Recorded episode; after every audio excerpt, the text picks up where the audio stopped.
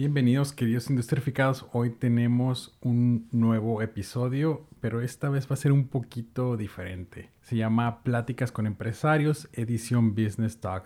Y nuestros invitados de hoy, sí, son más de uno. Es Fernando Ortiz, él es presidente del Comité de Jóvenes de la Industria Canacintra en Tijuana y también es gerente general de Vinor. Tenemos a Noé Morales, director y fundador de Empleo Nuevo. Tenemos a Jorge Martínez, director of Global Operations, Academia Lean Sigma y también es CEO de Gemba Productive Technologies. Y en este formato, de hecho, tocamos varios temas, algunos de ellos entre influencers como Carlos Muñoz, empleabilidad en la región, la reputación de una empresa y también el cómo reclutar a las personas. Así que esto es un poquito entre experimento y cosas nuevas que estamos intentando. Una disculpa por el ruido de fondo, son detalles que todavía seguimos ajustando y espero que les guste este capítulo. Industrificados es traído a ti por Industrify, la red social para maquiladoras y proveedores industriales. Todos platican de emprendimiento, todos platican de casos de éxito y yo hice, ¿sabes? O sea, como que cosas tan repetitivas que de repente empiezas ya a perder el mensaje y ya, ya se vuelve natural, ¿no? O sea, es como que, cómo dar el mensaje correcto y diferente para que no para que no aburras, para que intentes, o sea, dar, dar el mensaje bien, ¿no? Está, cañón, pues. Porque pues eso, por ejemplo, con Carlos Muñoz, se lo comieron. Y yo lo seguía. me gustaba, o sea, su estilo es cuestionable, ¿no? Pero de repente traía algunas ideas interesantes, ¿no? Para uno que, está buscando negocios, no sé si, sí. es, esta eh, agresividad es normal, ¿no? Es necesaria, sí, sí, sí, sí. Sí, yo, yo creo que Carlos Muñoz, yo validaba mucha información que él daba eh, financieramente. Entonces yo creo que él se leía un libro, traducía un buen blog americano y este y su material era bueno. Su estilo no, no, no para nada es mi estilo, ni, ni, ni lo aplaudo, pero pues le pegó, ¿no? Sí, sí, o sea, pegó y vendía sus cursos. No, y le va, le iba re bien, le va este, bien al O sea, el cuate vendía 80 mil pesos un curso que realmente lo iban a ver porque era un rockstar. Sí, sí, sí, es un tema de venderse, marketing, ¿no? se vale. Claro, ¿no? Al final está haciendo negocio, es un negocio. Se vale, ¿no? Claro, claro. Sí, el tema del saquito y el tema de, de, cómo... Yo, yo a veces pensaba que algunos personajes que el vato ahí pendejeaba, yo pensaba que eran personas que, que él mismo ponía, pues me explico, eran paleros, ¿no? Sí. Pero también la prueba como de repente uno o dos errores, pum, derrumban todo lo que has construido, ¿no? Claro. Uno o dos errores, así que ni siquiera pensarlo. Sí, pero más que nada porque no aceptó muchas cosas, ¿no? el mesero, lo del mesero eh, fue un aguas Sí. Y aparte... No, y no sé si vieron mucho también el tema de que llegaba con un taxista, ¿quieres un consejo millonario o, mil pesos? Mil pesos. Eso ahorita fue construyendo, ¿no? O sea, esas cosas fue de que... Fue ridícula. O sea, es que fue ridícula bajo la situación que vive el mexicano promedio. O sea, al mexicano llegas y le dices, oye, ¿quieres mil pesos extra o un consejo. O un consejo. Muy probablemente te va a decir. No, no, no muy probable. Te va a decir, dame los mil pesos. dame los mil pesos. Madre tu vida. Porque es una semana más, ¿no? O sea, creo que, creo que sí fue un, digamos que una, una problemática, pues, ¿no? También tuvo un buen consultor. O esta, era tan fregón o es tan fregón que no ocupaba consultores, que ese es el gran problema de los gurús. Sí, sí, sí, que no ocupan. Que no ocupan, yo me, yo me las sé todas, ¿no? Este si el manejo de crisis no lo manejó bien. O sea, el tema de información, manejo de crisis, cuando se le hizo lo bola el engrudo con el tema del mesero, que mejor siéntate o que estás aquí robándome mi curso. No tienes hambre, ¿no? Sí. que, al final del día le echó la culpa a sus consejeros, ¿no? Que eh, eran inexistentes, supuestamente. Sí, pero al final del día el manejo de crisis, este, tenemos dos casos en Estados Unidos del manejo de crisis de problemas serios. Eh, la Firestone, la, la llantera, que la, la Explorer 96 le tronaban las llantas por una falla. este, fueron varias, de hecho hubo algunos... Este, pedal, con la Toyota, ¿te acuerdas también? O sea, hubo un recall y todo. Sí, no, no, no, este, Firestone dijo, no, este, mi problema no es la llanta, nosotros habíamos hecho la prueba, tenemos más de 100 años haciendo llantas, pum, pum, y le echó toda la bronca a la Toyota, a la, a la Ford es la Explorer, tiene una falla, que no sé qué, fregados ahí, la biela o no sé qué. Y Ford hizo pruebas, cambió de llantas y dijo, no, pues... Funciona bien. De entrada ya no te voy a comprar, ¿no? Esa es una. Y el cuate, el no aceptar su problema, pues se la llevó. Tuvieron que cambiar de marca, ¿no? Esta es otra marca, la misma marca que tuvo. La marca ya no desapareció. Pero en el mismo periodo de esa crisis, Tylenol tuvo una crisis de que este un mal empleado ah, sí, cianuro, este, ¿no? echó este, cianuro a una ah, de las entonces este Tylenol en el CEO o el pues reaccionaron bien esos cuates, ¿no? Esos cuates dijeron, tenemos un problema, no tomen Tylenol. Todos los Tylenol que hayan comprado de hace dos semanas o un mes para acá, regrésenlas, van a tener un, a la tienda que la hayan comprado. Un refund. Un refund. Y todas las tiendas, en todos los mercados, Walmart, en todos, tenía una marca así, donde estaba el Tylenol no estaba nada y tenía un letrero. Lo vamos a resolver, nuestro producto es muy bueno este, y vamos a poner tres sellos. Entiéndanos, nosotros respondemos. Sí, sí, Entonces, del cuate el toro por... Y tenían el recurso también, o sea, sí, sí permitían hacer. Mejor con, el carro. Sí, yo pienso con el tema de, de, de, Carlos Muñoz, el problema es que, fíjate, lo, lo mismo que lo hizo subir, ¿sí? que fue esa, el, el, estilo relajado, el estilo... Vale madrista. Vale madrista, sí. ese, pero la velocidad con la que se movía y todo eso, eso lo empezó a hacer crecer, a hacer crecer. Y no se dio cuenta de que, bueno, pues obviamente se dio cuenta, cuando, estaba cre cuando crece uno se expone más, está más expuesto, ¿no? Y, sí, sí, y empiezan a verse detalles que a lo mejor antes no eran, ¿no? Y, y no estaba preparado para eso. Sí, no, no, no, y que ahorita, o sea, digo, también, por ejemplo, en mi caso, ¿no? Yo tengo una fábrica de empaque, fabricamos esquineros de papel, ¿no? Uh -huh. Y ahorita nosotros, o estoy pasando por el principal reto de que, pues, al principio eres como chico, entonces, literal, te codeas con la atención a clientes, con los de producción, o sea, porque digamos que todos estamos ahí juntos y somos pequeños, ¿no? Pero como cuando vas creciendo, ¿no? Entonces ya también empiezas a meterte en estos retos también muy organizacionales, ¿no? De que, puta madre, ¿por qué pasa con esto de calidad? Que aquí dice la especificación que no pasa, ¿no? Entonces ya de repente no es lo mismo lidiar con 10 personas que con 80 personas, ¿no? Entonces, o sea, sí es como dices, o sea, es como vas creciendo. Y desde el punto de vista, ese, ese reto que traes ahorita es realmente lo que va a determinar qué tanto éxito tienes de aquí para adelante. Sí, sí, sí. Pasar de ser una empresa pequeña donde tú controlas todo, tienes visión de todo, a, un, a una donde ahora tienes que empezar a confiar en los demás, Sí, sí. asegurar que los demás saben que es otro- y, y esa transición, cómo le cuesta trabajo a las empresas. Sí, sí, sí, no, no, no. O, o entender, por ejemplo, ahorita a mí me gusta mucho leer estos temas, ¿no? Y me gusta mucho la escuela del IPADE. La verdad me, me gusta mucho, ¿no?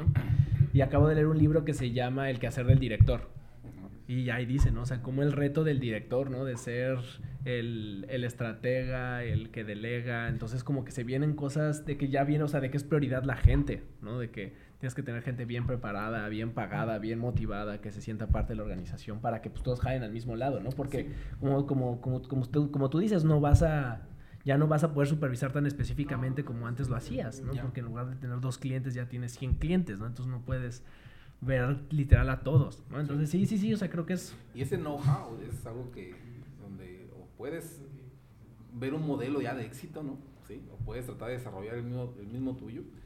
Y el, la clave ahí es en qué lapso de tiempo eso va a ocurrir, ¿no? Sí, sí. Si, si quieres, si va a ocurrir en un periodo de 10 años o si va a ocurrir en un periodo de 2 años, es bien diferente. Sí, sí. Ah, pues la neta está... Está bueno el tema, ¿va? Muy bueno, Sí, es buenísimo. muy bueno. Sí, muchas empresas no pasan de pymes, ¿no? No pasan de pymes y teniendo un buen producto y teniendo, este, también eh, la administración no es tan lineal, no es tan el, "Ay, vendimos un 5% más y entonces podemos aumentar nuestros, conservar nuestros costos un 5% Claro, más, no. O sea, hay momentos donde tienes que meter costos diferentes y te puedes salir del costo, ¿no? Te puedes salir del costo y te salió más caro porque, pues porque no van así las dos cosas, ¿no? Es- por bloque la administración, entonces traer ya a alguien de control de calidad, alguien de, de servicio al cliente, fuerza de venta, este, hasta comprar un camión o otra máquina, tus costos se elevan y entonces te puedes salir de control, ¿no? Sí, sí, sí. Y también otro es que mucho empresario eh, mezcla las bolsas, las bolsas personales y las bolsas de Sí, la sí, empresa. sí. Es muy común. Sí. Yo veo mucho empresario que, que le batalla, pero no veo que la familia le batalle. O sea, la señora con bolsas Louis Vuitton y su buen carro del año y el cuate pues un buen carro también, pero las finanzas de la empresa muy pobres, ¿no? y, también es bien común encontrar el empresario rico, empresa, pobre. Sí, es muy común, es más común de lo común. Súper común. O sea, eh, que traes súper jineteados a tus proveedores y tú llegas y visitas al proveedor en tu lobo, ¿no? O sea, eso me ha pasado con clientes. De que de repente te está jineteando, llegas y lo visitas para irle a cobrar y ves la nueva lobo. Y dices, no, estás, pesado tú, ¿no? Hay mucha congruencia. Sí. Es que me dio. Sí, también habemos empresas ricas, empresarios pobres, ¿no? Sí, sí, sí. No, que, que, digo, yo creo que desde mi óptica y mi visión, yo creo que eso es algo muy bonito porque a largo plazo te puede dar más, pues, ¿no? O sea, cuando... Sí, no, tienes capital. Exactamente, o sea, y, personalmente cuando tienes una empresa con unas finanzas buenas, tu vida personal cuando algo se te ocurre, se pase grave, una enfermedad o algo, pues tienes esta, este, este monstruo que te respalda en lugar de estar... Eh, siempre. Exactamente, y ahora sí cuando hay una urgencia real, bye bye. O no, cualquier crisis, ¿no? Sí, sí, sí, cualquier crisis del negocio. Y aparte es que las habilidades que ocupas para, por ejemplo, lanzar un startup, por ejemplo, que son más habilidades de tipo creativo, de tipo inventivo, ¿sí? Son muy diferentes a las habilidades para administrarla adecuadamente. Y no siempre están en la misma persona. Y no necesariamente tienen que estar, ¿sí? Pero cuando no están, o sea, a lo mejor cuando estás campechaneado, ¿no? O sea, eres creativo, eres inventivo, trabajador y aparte traes poquito de administración, la haces bien. Pero, muchas veces no las ¿Eh? Muchas veces no es así. pero muchas veces no es así. el hemisferio izquierdo, el hemisferio derecho. ¿no? Entonces, si, si, eres inventivo, creativo y, trabajador y te empieza a ir bien, empieza a entrar el recurso, pero no lo sabes administrar, la abundancia te trae más problemas. ¿Sí? Y después, como dice eh, Noé, hay un ligero declive y tú no sabes cómo manejarlo. Si no eres un buen administrador o no estás bien asesorado, muchas pymes, como dices, no pasan de ahí precisamente porque no logran superar esa barrera, porque para eso se ocupa más bien un buen administrador. Sí, sí, en la administración de personal ahorita es clave, la administración, el tema, de, el tema financiero. Hay gente que se apalanca de los bancos cuando en su momento con una buena administración eh, pudo, pudo, haber sido innecesario. Con poquito que le sufrieras, este, o que le batallaras la tentación de las tarjetas de crédito o la, la, tentación de las líneas de crédito del banco que apalancas con activos como tu casa. Sí, sí, sí. Este, por la comodidad de no llevar un, una buena, un buen régimen financiero de control, este, lleva el, se te mueve poquito la brújula y, te lleva al, al, al astre, ¿no? Porque no porque preferiste la comodidad de tener este dinero prestado ahí en vez de batallarlo un poquito ¿no? es, sí la pandemia yo creo que para muchas empresas no bien establecidas las pues las llevó no digo hay unos que naturalmente por ejemplo el tema restaurantero pues si, no vendes y estás pagando un local y estás pagando empleados y tiene la lógica de haber tronado pero ah, pudo hay otro tipo de empresas que que tenían un buen producto, tenían un buen servicio, tenían un buen costo, estaban ya con ciertos años en el mercado y, y no de haber tenido sus finanzas sanas o la mezcla de las bolsas o el endeudamiento financiero innecesario, banquero, los tronó. Sí, sí, sí. Pues nadie estaba preparado para eso. Simplemente. Pero crisis siempre va a haber, ¿eh? de una o de otra. Siempre. Ahora sí como que se juntaron varias, ¿no? Sí, no, hasta la crisis del crecimiento. Y ajá, y exactamente sí, o sea, porque además, y además creo que hay crisis bonitas y crisis malas, ¿no? mucho trabajo. De repente tienes, y, digo, en lo personal y en muchas industrias, la verdad es que ahorita muchos empresas están creciendo muchísimo. O sea, las médicas, aquí vemos en Tijuana cómo están abriendo plantas, no hay energía y todo el mundo está volviendo loco por más planta. Y eso digamos que es una crisis bonita porque, bueno, tienes el mercado, pero se viene el reto, ta, ta, ta. Hay crisis en las que la verdad es que hay empresas donde no tienen clientes. las crisis de crecimiento, yo digo que esas son buenas, ¿no? Este, y de alguna forma, pues, sabes, ves, ves un futuro prometedor. El problema es cuando no ves ese futuro prometedor, ¿no? Cuando dices, ching, dando en crisis y se ve peor, ¿no? Entonces ahí es donde, donde empiezas a preocuparte un poquito más. Pero muchas veces también después de una crisis eh, sin futuro prometedor y que la hayas librado, sales muy fortalecido. Sí, sí, sí. sí. Sales, sales, o sea, sales con una maestría del IPADE este, gratis, ¿no? te ahorras buena lana, ¿no? Te ahorras este, sí, sí, sí. 600 mil pesos, ¿no? Sí, bueno. Sí. No, y, y, ahorita quizás entre una de las, de las cosas que traíamos es que, como que los diferentes, como que Tijuana está viendo muchos, muchos retos, ¿no? Creo que, creo que en general estamos viendo muchos retos y ahorita en el tema laboral platicábamos, platicábamos aquí con Miguel que creo que Tijuana en este tema de la rotación y en un tema ahí creo que muy laboral, creo que también tenemos un reto muy importante en el que quizás hay muchas cosas que la afectan, ¿no? Como la movilidad, la seguridad y cosas todavía más, más complicadas, ¿no? Ahí, por ejemplo, ustedes qué creen, ¿cuál es el reto real que tenemos en tema de empleos en Tijuana? ¿Cuál creen que sea la verdadera problemática que tenemos por acá? Pues mira, yo creo tiene que ver con la oferta y la demanda, ¿no? Tenemos un exceso de empleo, eh, unos requerimientos altos y, las empresas también necesitan trabajar. Las empresas necesitan trabajar en atracción y en retención, esos dos puntos. ¿Cómo trabajo la atracción? Necesito hacer un branding. Las empresas necesitan este, trabajar en su branding empresarial, o sea, tener una buena marca. Lo hemos visto con algunos casos este, muy puntuales en algunas maquilas que ni pagan tan alto, pero tienen muy buen, buena marca, ¿no? Y todo el mundo habla de ellas.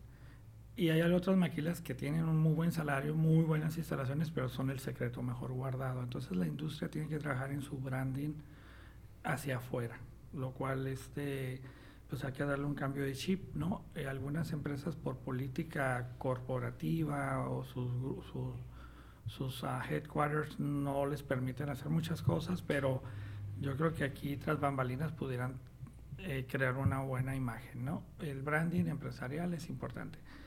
Eh, independientemente que lo que después tengas adentro sea otra cosa, pero por lo menos una buena imagen para atraer talento, ¿no? tú tienes una vacante de una posición nivel medio alto y, pues tú quisieras que eh, tuvieses al postear en empleo nuevo, como era hace 15, 20 años, este, 60 currículums, ¿no? De los cuales 20 fueran buenos, de los cuales 10 fueran ya candidatos viables para tu cliente interno, porque pues una cosa es el proceso del que hace la, el proceso de selección del currículum, pero el dueño de la vacante pues es el gerente de calidad, el gerente de manufactura, el, director de finanzas, ¿no? que es el dueño de la vacante, el que tiene la vacante adentro de su departamento. Entonces, eh, en, ese, en esa escama de valores de 60, 20, 10, ofertarle, traerte 5, de esos 5 ya se contrataron, de esos 10 ya se contrataron 5, 5 disponibles, y presentar por lo menos tres candidatos que cumplan de acuerdo al perfil. Eso es tener una capacidad de atracción de talento. Otro proceso que tienes que hacer, bueno, ya lo tienes adentro, ¿cómo lo retengo? Entonces la retención es importante. ¿Y cómo haces una buena retención de personal? Pues haciendo con los políticos este, lo más planas posibles, eh, siendo este, todo lo que es la inclusión, todo, el que todo lo que le dijiste cumplirlo, este, tener un buen proceso de, contratación. Muchos de los candidatos, cuando tú estás contratando a alguien, tu proceso es tan largo que el candidato no nada más estaba buscando empleo contigo, estaba buscando empleo en dos o tres industrias. Y si el candidato es valioso, resulta que nunca le contestaste, nunca le dijiste, oye, vas muy bien porque a veces son procesos tortuosos y máximos y el candidato eh, pidió un dinero adicional fuera de presupuesto, se necesitan pedir autorización. Entonces, si, si alargas tu proceso de contratación a tres semanas, existe mucho la posibilidad que este candidato, cuando le hables, oye, fíjate que si ya fue autorizado, vente a platicar, déjate mando la carta ya de, de contratación, la carta oferta. No, espérame, yo ya me contraté. Entonces necesitas también ser más ágil. Esos procesos, por ahí teníamos una industria que tardaba cinco días en contratar obreros. Y, cada, y cada día tenía que ir el obrero. Operador. El operador, el ensamblador. No, y que ahorita, por ejemplo, algo que creo que, creo que dices es que antes, o así quizás lo percibimos, es que antes recibías como que el que pedía el trabajo se peleaba por, por, el puesto. Se cambiaron las condiciones. Y creo que ahorita ya está pasando mucho de que las empresas se pelean al, por las personas, ¿no?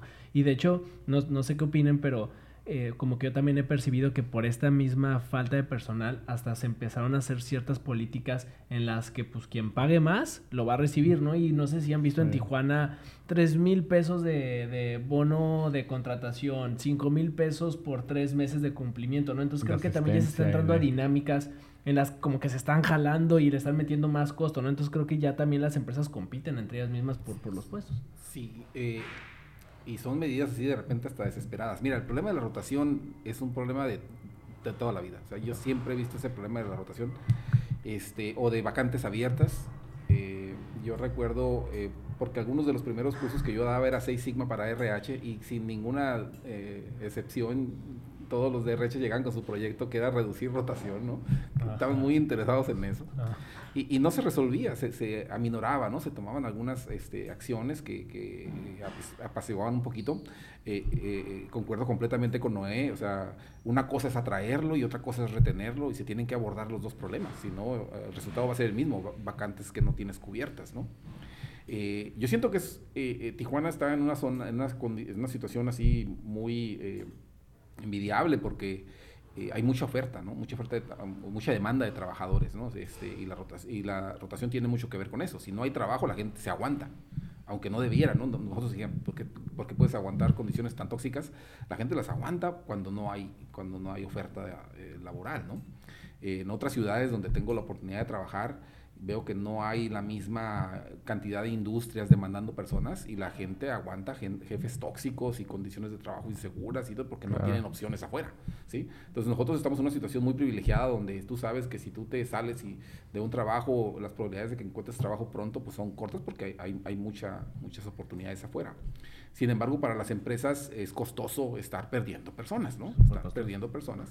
Entonces se tiene que hacer el esfuerzo este, eh, como si hicieras análisis de causa raíz. Cuando alguien se va, alguien que no querías que se fuera y se va, tienes que abordar ese como un problema serio que no quieres que se vuelva a repetir, ¿no? Y, ir a trabajar a ver si es un tema de liderazgo, es un tema de políticas, es un tema de, de, cómo está la, la, cultura adentro. Sí, la cultura organizacional. Y, sí, y, abordarlo porque, porque eh, a final de cuentas nos está costando, ¿no? Nos está costando mucho trabajo y el hecho de que estemos este, en una condición donde hay, es difícil atraer ese, eh, cerrar esas vacantes, pues nos tiene que hacer ver el problema de una forma más, más, más seria, vaya, ¿no? Porque este, eh, es una realidad y en todos los niveles. O sea, no solamente estamos hablando de operadores, o sea, los ingenieros se van, los gerentes se van, ¿no? O sea, yo, yo que trabajo con, con, gerentes, a veces los veo en una planta y de repente estoy yo visitando otra planta y me encuentro a alguien, oye, ¿no estabas tú hace dos meses en, otra fábrica? Sí, pues me vine, ¿no? O sea, se vino mi jefe y nos trajo a todos, ¿no? Este, eh, eh, entonces, Carros completos. Sí, se trae el carro completo, ¿no? Entonces, es bien común eso, ¿no? sí, muy común. Entonces, les digo, es, un tema que no es un tema, no es un tema que, sea fácil de resolver, son, son multivariables las, que, las que intervienen. Y hay compañías que lo están haciendo mejor que otras, eso sí, este, pero eventualmente eh, no creo que tengan alguien la solución exacta, ¿no? De cómo, cómo debe hacerse, porque entra las diferencias de las personas, ¿no? Una persona puede estar muy contento ahí y entra otra persona y considera ese ambiente tóxico y se va, ¿no? Entonces tú dices, ¿qué, qué, qué está pasando? ¿no? Oye, tocando ese tema, ¿cómo eh, la gente está, los ingenieros están preparados o cómo los ves tú que das clases cada, cada rato? O sea, ¿sí traen como el, el nivel para, para correr buenos, buena producción o... Porque la última vez que platicamos me acuerdo que, que decías que falta estadística, ¿no? Bueno, sí, eh, hay un tema, este, no es como en la medicina, pues una, de las cosas que yo admiro mucho del proceso como se forma un médico, es que los médicos que están estudiando, enseñando medicina, a los estudiantes, también practican afuera, ¿no? Entonces ellos traen su práctica, su consultorio, trabajan en el hospital general, en el seguro, y luego van a la UABC o a la Xochicalco y dan clases, ¿no? Entonces los, que están instruyendo o, entregando el conocimiento son personas que están en la experiencia práctica y se va. Y en muchas universidades yo estoy viendo, en las escuelas de ingeniería, veo docentes de tiempo completo. Muchos de ellos nunca han pisado una fábrica. Tienen incluso posgrados, pero nunca han pisado una fábrica.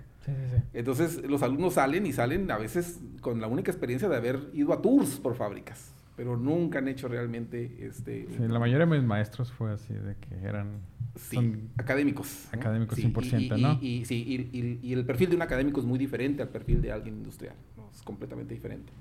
Entonces, eso falta mucho, falta una, una vinculación más, más estrecha, ¿no? Como hay en Estados Unidos, en Alemania, en Japón, ¿no? Entre el mundo académico y el mundo, el mundo industrial, este, eso hace falta mucho. Eh, se cubre un poco con el tema de las prácticas profesionales, ¿no? Sí, pero al final de cuentas, o sea, ¿cuánto puede ser eso, no? Tres, seis meses a lo mucho. Eh, la, la, verdad es que en la mayoría de los casos el ingeniero llega y empieza realmente su proceso de formación cuando entra a la industria, ¿no? Sí, sí, y va a depender mucho de quién vaya a ser su jefe, ¿no? Si es un jefe que le va a dedicar tiempo, si es un jefe que le va a hacer coaching, si es una empresa que promueve el aprendizaje de la gente, ¿sí? Entonces, y, y eso va, eso, eso marca los primeros tres años de un ingeniero nuevo, ¿no? Entonces, sí, en mi experiencia sí, no, no salen con todo lo que deberían salir, pero eso no es tan grave. A veces, el problema es que a veces puedes tener incluso un ingeniero que tiene 10 años en la industria. Claro. Y que aún así no tiene todo lo que Tiene 10 años haciendo la misma tontería. y, y, después se queda sin trabajo y es bien difícil para él poder conseguir trabajo porque no está no tiene esas, esas, habilidades ¿no? que, que, que, necesita para entrar con, con el puesto que debería de tener. Entonces, sí, este, siento que se que eh, las, para todo el mundo, ¿no? Todo el mundo decíamos, ¿no? Este, la, la, escuela japonesa con la que yo entré, por ejemplo, yo entré a Sanyo, a Sony, y todo decía, esas son escuelitas, ¿no? La Burns era escuelita, ¿no? ¿Por qué? Pues porque uno entraba y era aprender, aprender, aprender, y estabas en un ambiente donde se, se, se promovía eso, ¿no? Eh, hay fábricas que no son así, que no son escuelitas, son más bien centros, centros de reclutamiento y esclavitud, ¿no? Sí, sí, la prueba de, lo, que respiras, Lo único automatizado que tienen es la parte de, para renuncia, ¿no? Tienen una fila y tienen una persona fija además haciendo las renuncias. Sí, en, una buena, en una, en una buena, en una situación yo creo que ideal tú entras a hacer unas prácticas y lo ideal es que ahí te quedes, ¿va? es porque, porque la empresa no te va a dejar ir, ya, ya, ya te dedicó algo de tiempo y no te va a dejar ir muchas empresas no están con esa política, ¿no? Y nada más quieren la mano de obra barata, que la gente que haga solamente el papeleo, y terminando esos periodos, pum, te dan la patada porque viene otro, ¿no? y, no hay un proceso ahí de desarrollo. Este, eso contribuye mucho a otros series de problemas, ¿no? Que, que ni al caso mencionar ahorita, pero sí hay, hay eh, ese plan de crecimiento del que nos hablaban cuando, cuando nos hablaban del éxito del, del modelo japonés, ¿no? Donde eran los empleos de por vida, pues eh, ya está muy lejos de la realidad, ¿no? O sea, y, ni siquiera creo que a lo mejor sea el interés de una persona ahorita estar en una misma fábrica toda la vida, ¿no? Pero pudiera ser. Pero lo que sí es que debería una fábrica decir, mientras estés aquí, no importa cómo hayas llegado, pero mientras estés aquí, te vas a continuar desarrollando, desarrollando, desarrollando. Entonces, no me importa si después tú decides irte o yo te tengo que dejar ir, lo que quiero asegurar es que los demás se peleen porque te vayas con ellos. ¿no? No, y que, también es un tema también de modelo de crecimiento, que también lo decíamos antes de iniciar, ¿no? Creo que, creo que también cuando las empresas crecen, más quizás platicando de pymes, ¿no? Quizás estamos hablando de una maquila donde hay un corporativo y demás, pero si eres una pyme y vas creciendo, pues en teoría si preparas a tu gente y tienes una visión a futuro hasta para ellos mismos, pues quizás el que empezó de operador, y hay muchísimos casos así, ¿no? O sea, de que el que fue operador ya fue gerente de calidad, después fue gerente de calidad, ya lo mandaron de gerente de la planta, gerente de la planta acaba de, de, director, ¿no? Entonces, creo que sí es importante el tema de apostarle, porque además creo que se generan otras sinergias de mucho mayor valor, ¿no? De repente también el empresario, ¿no? El empresario, la pyme, creo que también vive mucho de la lealtad de sus colaboradores, ¿no? Porque tú quizás vendes un producto, ¿no? Y ya está el vendedor, ¿no? Que conoce tus precios, conoce tu, tus, tus entrañas y de repente se te va la competencia. O sea, no te tira, ¿no? Pero definitivamente te, te hace ahí unos movimientos importantes los cuales quizás no tenías si hubiera tenido una mayor lealtad esa, es, esa persona, ¿no? Y que creo que también es un reto que se vive en la maquila, ¿no? En la maquila de repente como está tan cuadrado y quizás tú estás tan fuera. Yo tengo un jefe, fíjate, que él no le gustaba entrenar a las personas. Porque decía, no, es que la entreno y se va. Digo, pero y, y, luego salió la administradora, no, pero y si no los entrenas y se quedan, o sea, que Te cuesta más, ¿no? ¿Qué hacemos? no y, y, también como que el reto del empresario es, es, es cómo le voy a hacer para crecer mi negocio para que todos crezcamos. ¿Cómo le voy a hacer para...? Y la verdad se me hace algo bien común y que la verdad creo que, creo que es... Me da coraje cuando lo veo, pero desafortunadamente es una realidad, ¿no? De repente ves a los operadores de 18 años, De, de operadores que acaban de cumplir la edad, la, la mayoría de edad y en lugar de estar estudiando, pues ya quieren ir a ganar su dinero y estar operando, ¿no? O sea, es... ¿Cómo le haces para Y ahí hay una realidad individual, ¿no? A lo mejor eso es lo que él quiere. Fíjate, no he hablado ahorita de dos cosas. Eh, uno, obviamente, decía el branding de la compañía, ¿no? Porque eso influye mucho. O sea, si yo, yo, quiero, yo me siento orgulloso de pertenecer a esa empresa, ¿no? es decir, yo trabajo aquí, como en un tiempo a lo mejor ciertas compañías eran como íconos de Tijuana y decían, ah, yo soy, yo soy de la Sony, ¿no? Yo soy de la, este, de la Toyota. Esa historia hay que escuchar. Esas historias, ¿no? Eh, eh, el, el, otro tema es el de la, de la, de, la retención. Yo siento que la gente se va porque, no, porque pierde la fe o la esperanza en, en un futuro mejor. Sí. Esa es la razón por la que se va. O sea, si yo siento que tengo un jefe al que le estoy aprendiendo mucho, el salario pasa como que a un segundo plano porque yo estoy invirtiéndole a algo, a un, a un potencial futuro mejor, ¿sí? A lo mejor dentro de la planta, a lo mejor fuera. Pero si yo no siento que ahí esté agarrando, desarrollando más valor, siento que estoy perdiendo mi tiempo, a veces hasta con, aunque me paguen bien, yo me voy. ¿Sí? Por eso, ahorita que hablas del, entrenamiento, o eh, eh, el, trabajo del jefe siempre debe ser desarrollar. A lo mejor no entrenarte así, digamos que darte clases, sí, pero a veces tú simplemente, por ejemplo, mis mejores jefes simplemente yo aprendía de ellos solamente observándolo cómo, cómo, cómo dirigían las juntas, cómo resolvían problemas, cómo hablaban con los clientes, cómo dirigían una presentación al corporativo. Yo aprendí ahí, aprendí ahí, yo decía, aquí eh, dentro de un año yo voy a estar en una posición mucho mejor porque estoy agarrando mucha experiencia, nada más de verlo a él cómo, cómo está eh, eh, pateando la pelota. Sí, sí, Entonces, este, e, eso a mí me daba confianza de que ese tiempo era tiempo bien invertido. Cuando alguien dice, no está en esa posición, cuando alguien dice, sí, aquí yo no sé ni qué estoy haciendo, pues, ¿no? ¿Sí? Entonces la gente pierde el ánimo y a la primera oportunidad se te va a ir. Entonces, cuando hablamos de retención, y era el problema que mencionaba Noé ahorita, ese es, ese es clave. Para mantener la retención, ¿sí? necesitas mantener la esperanza en las personas. Que las personas sienten que, están, que no están perdiendo su tiempo, que se están valorando cada día más y que realmente eso ocurra. Sí, sí, claro. ¿Creen que ahorita hay más oportunidades ahorita con lo de COVID, antes que, antes que COVID, post-COVID? el sector de manufactura ha tenido varias altas y bajas. ¿no? También tuvo una crisis, la del 2008, la crisis financiera, las de las .com.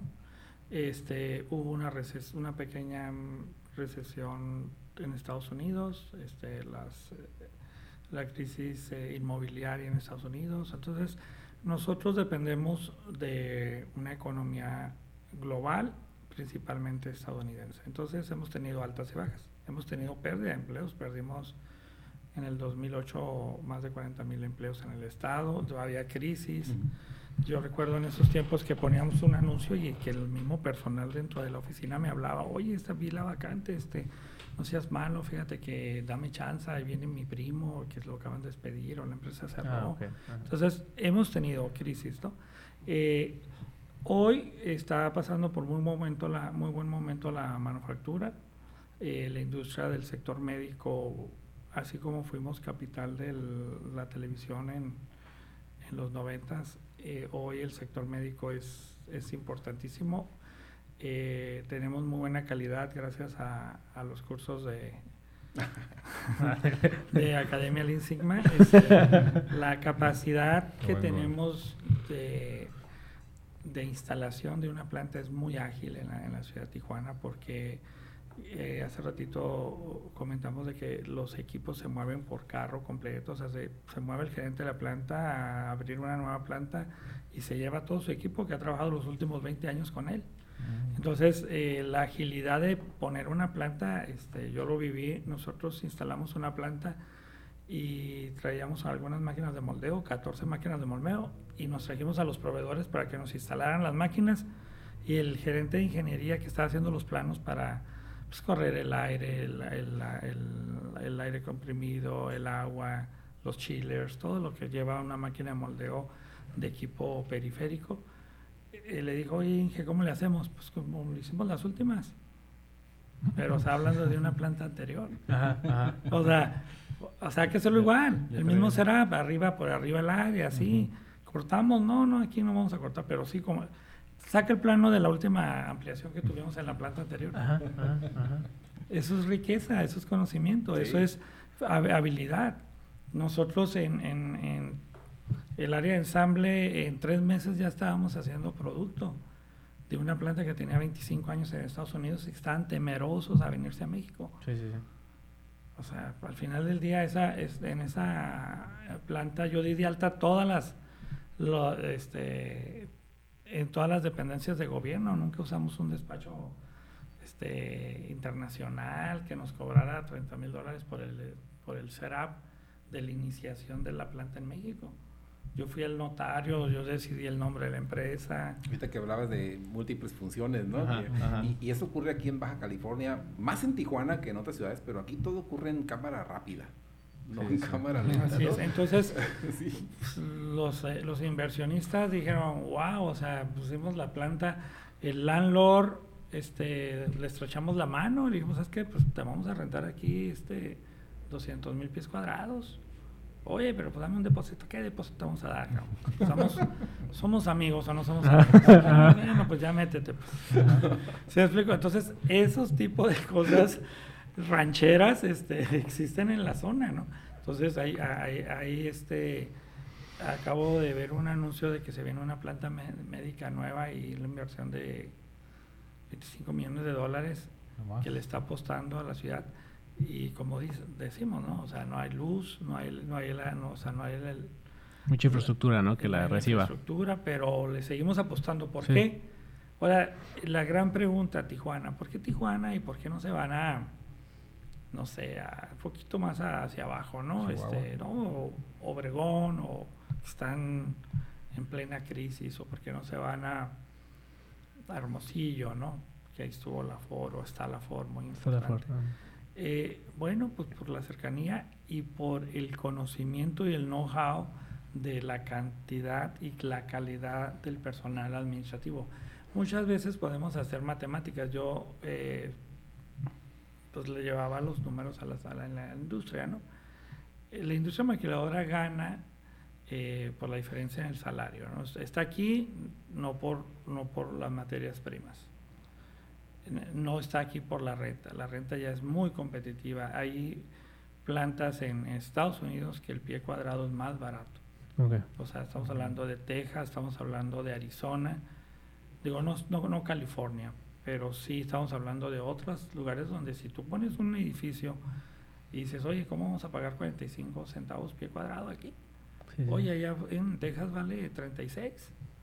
Entonces no estamos por, la, por el valor de la tierra, el costo de arrendamiento. No estamos por el valor del consumo de la energía, estamos fuera de, rango. Estamos por, la, por el costo de la mano de obra, ¿no? contra 14 dólares la hora, pero estamos por la calidad de los indirectos. Porque un ingeniero aquí, un buen ingeniero bien pagado, estamos hablando de 60 mil dólares, ese mismo ingeniero no lo agarras en menos de 120 mil dólares de Estados Unidos. Entonces, cuando en tu planta traes 350 indirectos, el área de cuentas por pagar, el, área de calidad, el área de ingeniería, todo, esos, todas esas posiciones indirectas, a veces es más el ahorro de ese staff que de los mismos operadores. Entonces también se le gana ahí. Y el tipo de industria, como es industria eh, regulada, ¿sí? la cantidad de indirectos es enorme.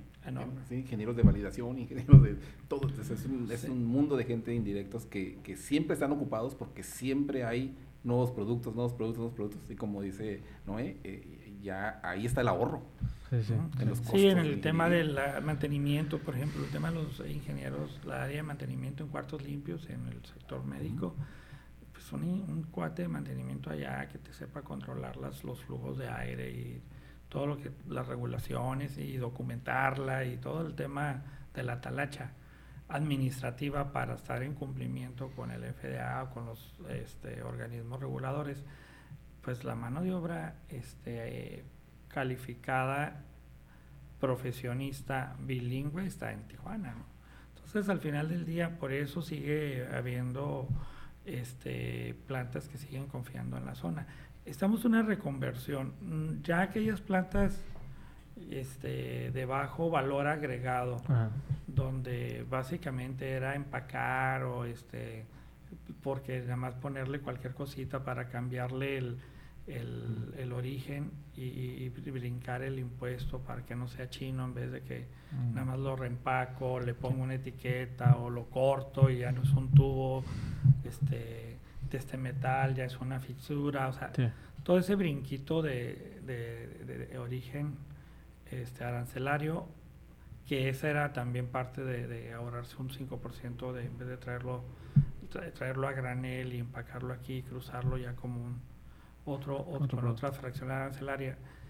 Esas mm, yo no es la apuesta, ¿eh? La apuesta es productos este, de valor agregado, productos de patente, productos donde los salarios sean altos, porque de otra manera no les va a llegar, no, no van a ser competitivos con, los, con el personal indirecto. Y para tu audiencia, el personal indirecto pues son los administrativos, área de ingeniería, compras, materiales. Entonces, el flujo, ¿cómo lo ven de, ingenieros? O sea, ¿hay, ¿solicita mucho en la industria o bajó? Mira, el área de ingeniería, yo siempre que voy a una universidad, siempre les pongo en, una gráfica de pastel las vacantes de empleo nuevo. Igual es un buen referente, ¿no? Tijuana tiene 3.000 vacantes ahorita posteadas en empleo nuevo. De esas, si los ponemos en, en una gráfica pastel, el 45% tienen que ver posiciones donde la carrera de ingeniería es el perfil perfecto.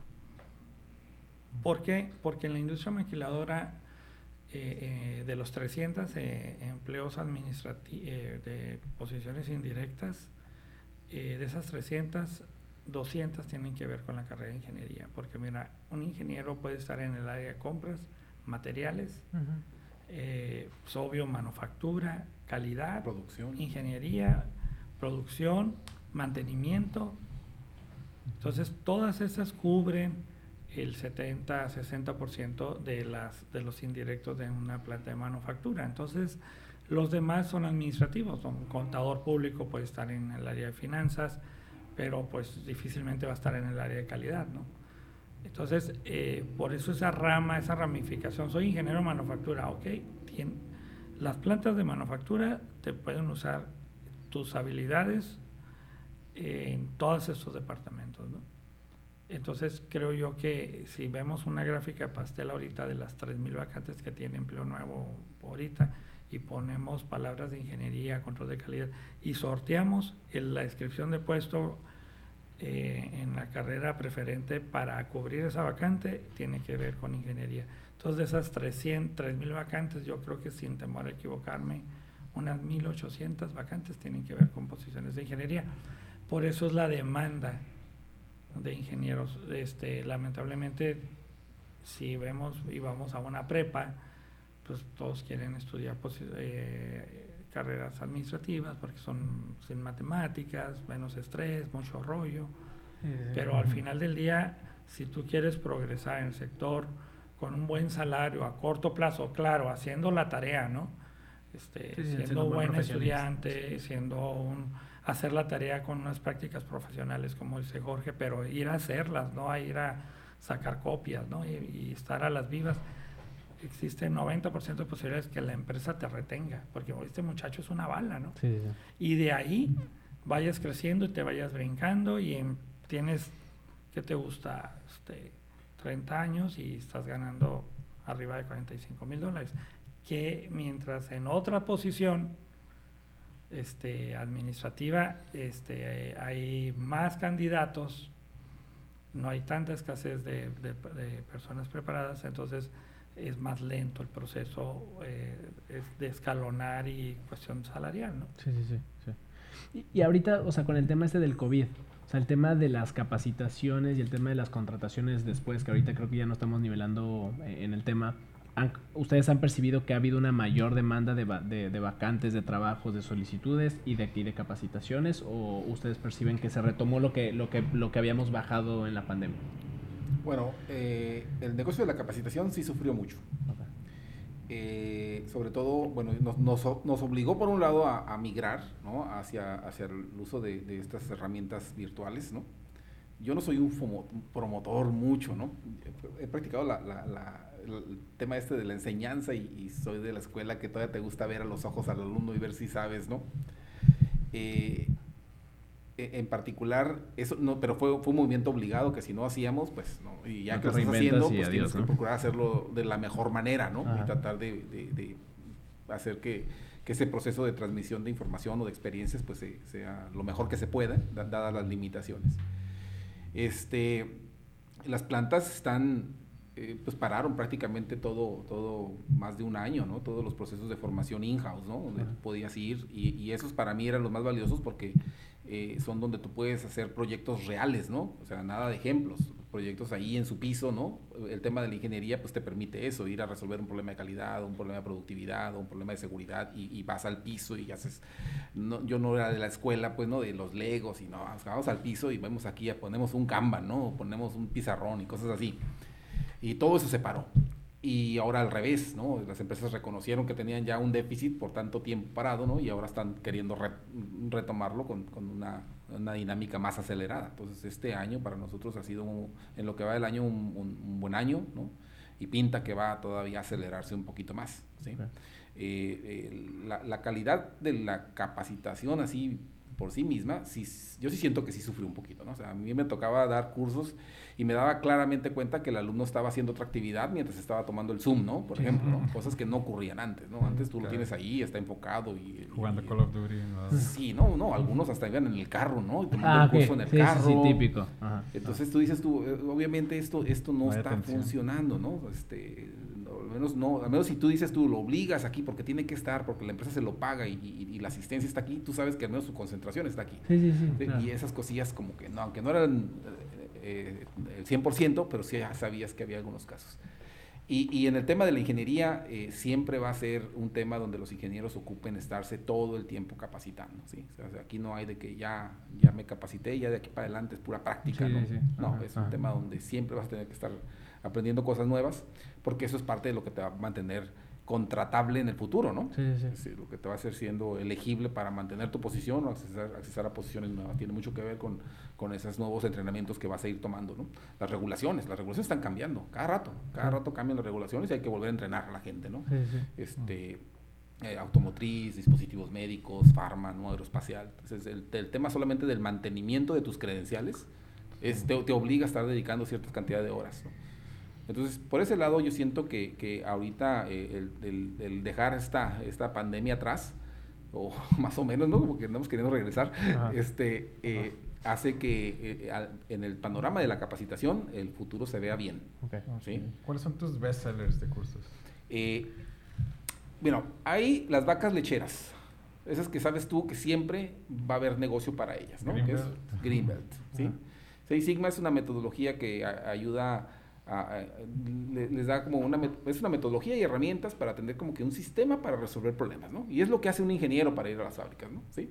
Y ya es un prerequisito, o sea, prácticamente si, si eres ingeniero y quieres eh, subir de puesto, entrar a una fábrica de esas, de las elite, de esas buenas fábricas, tú sabes que si vas con un Greenbelt, al menos ya, ya te, dan la entrevista, ¿no? Porque muchos candidatos ya lo traen. Entonces, esa es, una. Eh, eh, el tema que yo, al que nosotros le estamos apostando todo, este, ahorita tiene que ver con eh, lo que es analítica de datos, inteligencia de negocios, ¿no? Este, eh, porque ahí hay mucho por donde crecer.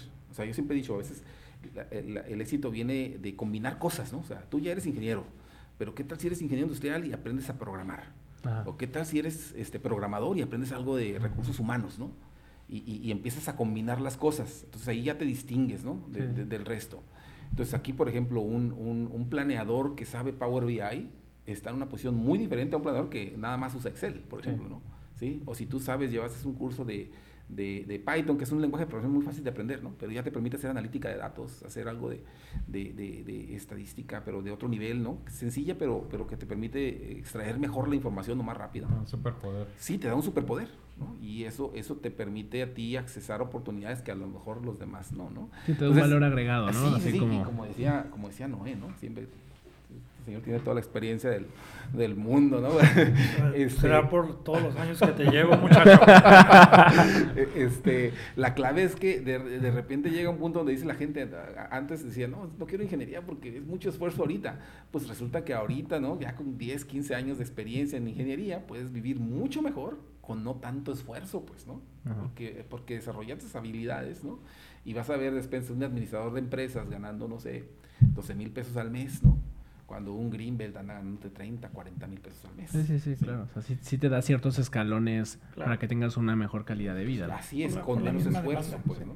Con menos esfuerzo. No, y ahorita, por ejemplo, algo que dicen y que se nos hace, se, se me hace bien interesante, ¿no? Porque tuve el gusto de estar en una, hay una pequeña conferencia que dio la Secretaría de Economía, el, el director de estadística, ¿no? Este, este, este, este, Benjamín Castro. Ah, Benjamín Castro este buen amigo mío, de, ahí hasta tomamos un curso juntos. Y algo que él decía mucho, pasa todo este mundo de estadísticas, ¿no? De igual la historia del COVID, baja, sube, y, que nos estamos recuperando. Y algo que, algo que él decía mucho era el tema de, de que pues realmente es generar un mayor valor agregado en lo que fabricamos, ¿no? Porque creo que pues el agregar un, eh, tener productos de mayor valor agregado hasta te da un margen como negocio, pues hasta poderle dar un mayor ingreso a, tu gente y por esa misma razón pues vas a requerir una, una gente más preparada, ¿no? Y ahorita algo que, algo que decían mucho era el tema de la industria 4.0, la innovación, la automatización, ¿no? Y, y creo que se viene mucho el debate de, oye, la automatización va a ser bueno o malo para la empleabilidad de las personas porque pues si automatizas pues requieres menos personas, ¿no? Ahí ustedes, ¿cómo ven ese, ese dilema de la innovación y la automatización? ¿Apoya o, no apoya? Yo, ahí le entro rápido, ¿no? Te estás picando la llaga aquí. Sí, ya estás picando. Fíjate que, este, primero, aclarar bien de qué tipo de automatización estamos hablando. Porque estás hablando de los robots industriales que le quitan el trabajo a los operadores. Ahí estás hablando de industria 3.0. O sea, eso ya pasó, pues. lo, que se puede automatizar así, eso, eso ya se automatizó. ¿Sí? El tipo de automatización que estás hablando ahorita, ese va a afectar a, las, a los profesionales de cuello blanco. ¿Ok? Nosotros, por ejemplo, ahorita estamos haciendo un sistema, no voy a decir para qué cliente, pero donde, donde, un planeador va a ser el trabajo, que, ahorita tienen una unidad de negocio, un planeador, una unidad de negocio, un planeador. Ahorita un planeador va a poder hacer el trabajo de las cinco unidades de negocio. Porque se está desarrollando un, sistema de, de, BI, ¿no? Que va a poder, eh, que el trabajo que hacía el planeador en ocho horas lo va a hacer en 15 minutos. Entonces termina el de esta unidad de negocio y entra con la que sigue. Ah. Y con menos esfuerzo, menos riesgo, Mejor, mejor, calidad de plan. O sea, el, el, plan, a final de cuentas, que también aprovechen los recursos que tú tienes, esa es la calidad del plan, ¿no? Y satisfaga la demanda. Entonces, este, este, estas herramientas le van a dar a él la posibilidad de hacer mejores planes de producción y para más líneas. Entonces, los riesgos que están ahorita no son para los operadores o la gente de bajo skill, es para la gente intermedia, ¿no? Este, que se preocupen los planeadores, la gente de los general, de los de RH, los de almacén, todos los que están involucrados en transacciones. No, y que es un ejemplo, ¿no? Ahorita, por ejemplo, decías finanzas, ¿no? Como la contabilidad antes ocupabas un arsenal de contadores y ahorita ah, hay mucha ah, automatización en la contabilidad de las empresas, ¿no? Así es, y por ahí viene un golpe también fuerte, ¿no? Entonces, eh, eh, eh, eso es lo que viene. Eso es lo que viene, estos sistemas van a automatizar. Y entonces ahí las, las personas, es como el agricultor, ¿no? Cuando empieza ya a usar el tractor, ¿no? Y, el que puede cubrir mucho más espacio, ¿no? Que el que todavía usa el yunte de, bueyes. Aquí, eh, ahora el planeador usando, o el profesionista usando estas herramientas va a cubrir un área de responsabilidad más grande con menos esfuerzo incluso, ¿no? Entonces aquí la, la parte es, ¿qué hago yo como profesionista? Pues lo que hizo el agricultor, aprender a, usar un tractor, ¿sí? Porque si no lo aprendo a usar, me quedo sin trabajo.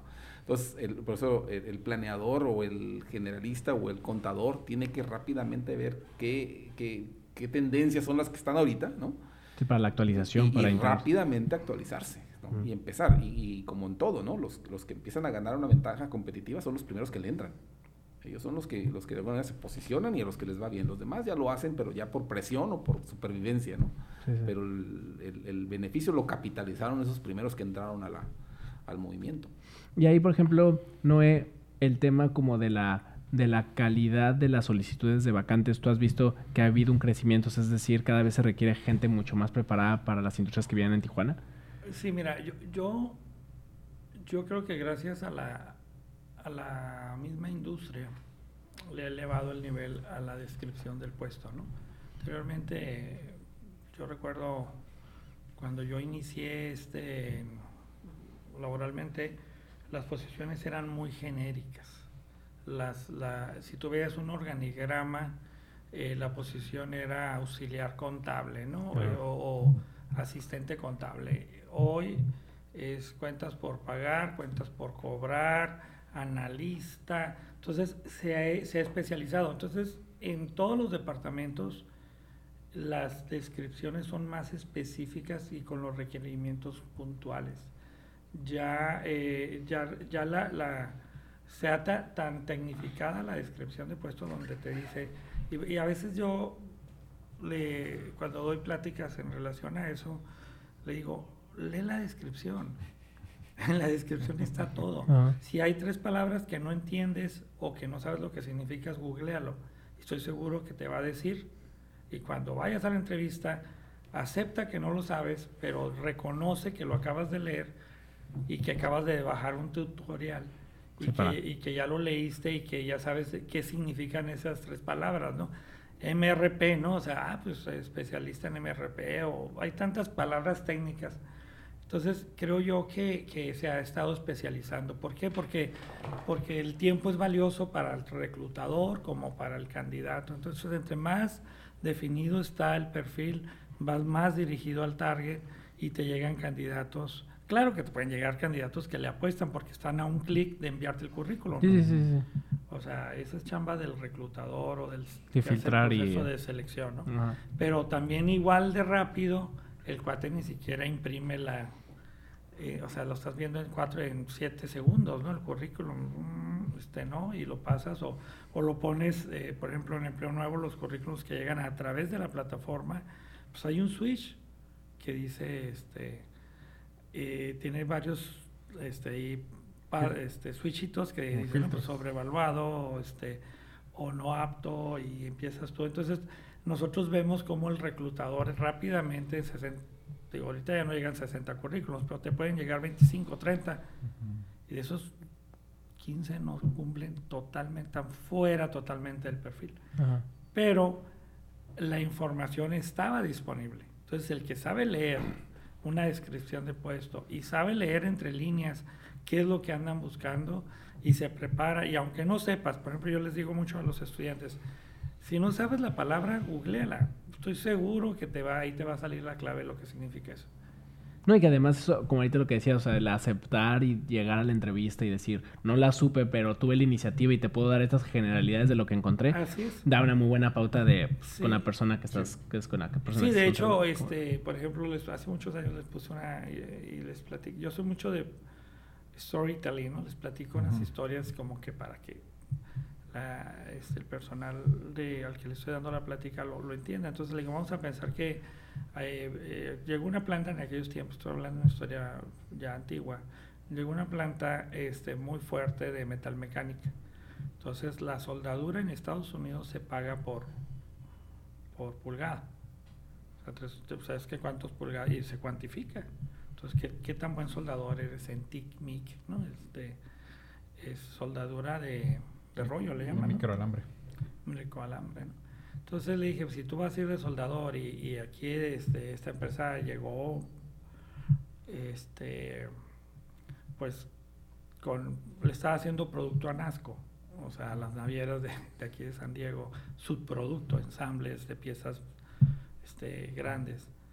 Este, entonces le dije, pues es que esto va a estar certificado, van a ver, entonces hay mucha oportunidad de que como, como obrero calificado y ser soldador. Entonces le dije, yo te recomiendo, es que yo soy soldador eléctrico, de arco, ¿no? El, el, de herrero, ¿no? Entonces yo te recomiendo, si alguien te puede por lo menos mostrar el equipo y que des dos, tres puntos, tú ya no le tienes miedo a la chispa, o sea, tú, Y, y, estos cuates en aquel tiempo, por decir algo, era un salario actual de ahorita de tres mil pesos, fuera de serie, ¿no? ¿Por qué? Porque cuando llega una industria nueva, trae unos márgenes altísimos porque trae los presupuestos de Estados Unidos y los enfrenta, pues, o sea, los puede ver, ¿no? Palpar, oye, esta misma pieza en Estados Unidos me está costando el, obrero soldar la pieza este, 230 dólares y aquí me está costando 30 dólares, ¿no? O 40, ¿no? Entonces tiene un margen enorme, ¿no? Ya después se estabiliza. La industria que entra, entra muy agresiva en salarios. Entonces, le dije, cuando vayas a la entrevista, di, no la conozco, pero bajé unos manuales de la, la marca Lincoln, sé qué es esto, y mañana voy con un primo que tiene una máquina y voy a empezar a soldar. y sé que lo miden por pulgada y sé esto y sé aquello. Estoy seguro que existe la posibilidad, aunque no tengas la experiencia, nada más con decir este eh, y esa actitud Sí, te abre mucho la puerta. Vas a ser contratado. Ya, fui contratado. Aunque sí fue, sí fue un caso de éxito. Siempre debemos de, digo, asesorar también, porque a veces también hay desconocimiento del que está buscando empleo, ¿no? Tenemos las dos. Estamos en el centro de las dos, la demanda y el que oferta y el que, el que la requiere el, empleo, ¿no? Eh, algo que se está viviendo ahorita este, y que no lo hemos lo hemos hecho muy técnica la plática con, este, con el tema de manufactura 4.0, es que también ahorita convergen en una empresa mediana, una mediana arriba de 50 empleados, menos de 200.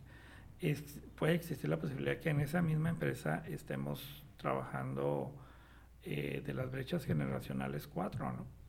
O sea, está trabajando, está tal vez el dueño de la empresa sea baby boomer, y ahorita le está dando la transición al hijo que sea generación X, un cuate como de mi edad, y, sus mandos medios sean millennials y, los obreros sean centennials, ¿no? Entonces esas cuatro brechas generacionales este, pensamos totalmente diferente. Entonces eh, hace interesante. Eh, eh, Jorge decía, este, hoy era un orgullo trabajar para, para Sony, para este, Sanyo, ¿no? En sus tiempos, cuando había un corporativo de Sanyo aquí que tenía siete plantas, pero la cultura japonesa era un empleo para toda la vida. Hoy quieres contratar a un empleado y le dices, sabes que si tú le echas ganas y al año ya te vamos a dar seguro de gastos médicos y seguro de vida por 250 mil pesos, el cuate ni se quiere morir y el cuate dice, o sea, yo no quiero durar un año aquí. Entonces los procesos de contratación son dinámicos y están cambiando. Entonces tú tienes que más bien mostrarle el comedor, tienes que mostrarle los días festivos, el ambiente, la capacitación. Por ejemplo, en los noventas, cuando se vino el boom, eh, después de la devaluación del 94 hubo una explosión de manufactura, se peleaban por el personal.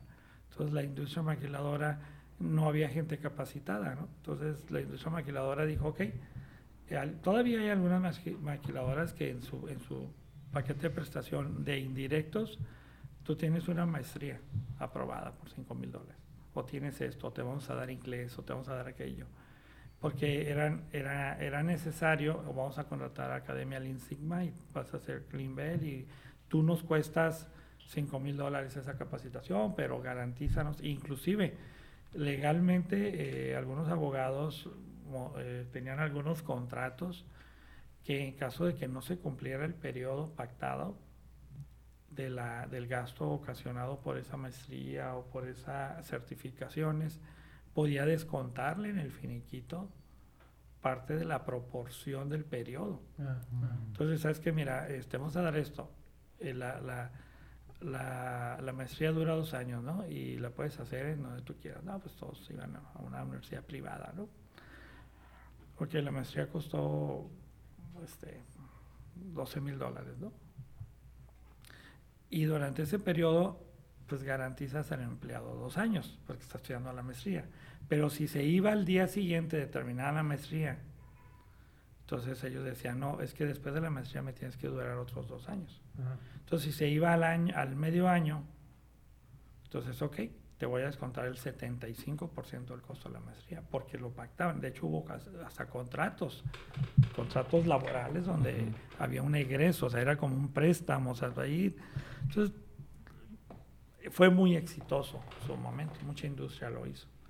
¿Para qué? Para retener al mando medio alto, ¿no? Aquel cuate que tenía mucho potencial. Y también tenemos casos de empleados que pues, nunca crecieron. y siempre andan batallando y andan brincando y échame la mano y por qué mala suerte. Pues nunca te capacitaste. Tus habilidades blandas nunca fueron buenas. ¿Verdad? Digo, porque en el área de ingeniería llegas muy, muy bueno para las matemáticas, muy analista, pero también llegas muy serio, no tienes habilidades blandas. Entonces, hoy las habilidades blandas cada vez tienen un juego más importante. Es un tema de habilidades de liderazgo, ¿no? Y, de, y como o sea, del tema de coaching. y es que llega un punto dado en que a veces es como consecuencia de que eres bueno técnicamente, llega, este, eso mismo te hace ahora ser responsable de personas, donde entonces tus habilidades técnicas ya pasan a un segundo nivel y ahora lo que importa son esas habilidades blandas, ¿no? Y, que, la, y que la verdad yo ahí, por ejemplo, he escuchado muchos amigos, ¿no? Que de repente, oye, ya estoy a cargo de un grupo y después ya llegan así casi pelones después de ese, de ese grupo. Oye, ¿qué, ¿qué, es lo que más ha estado batallando? Las personas. Las personas, claro. Sí. sí. digo, yo estoy en productos nuevos y pues me toca siempre lidiar con máquinas, con esquemas y todo eso y me están ahorita trayendo personas nuevas y tengo que darles entrenamiento y todo eso y sí se me está dificultando la parte. Es, es complicado.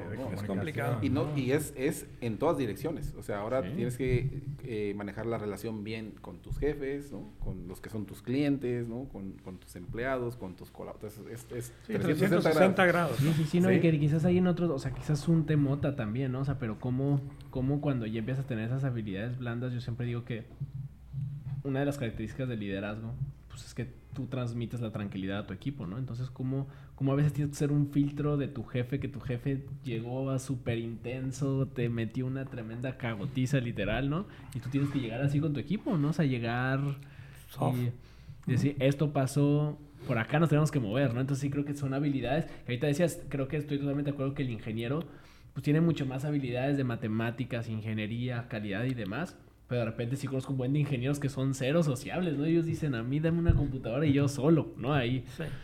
Sí, y las universidades tampoco no les dan habilidades blandas, ¿no? Entonces, es porque tampoco lo saben o porque no, lo, no, no, están en su, en su plan de estructurado en el plan de estudios, ¿no?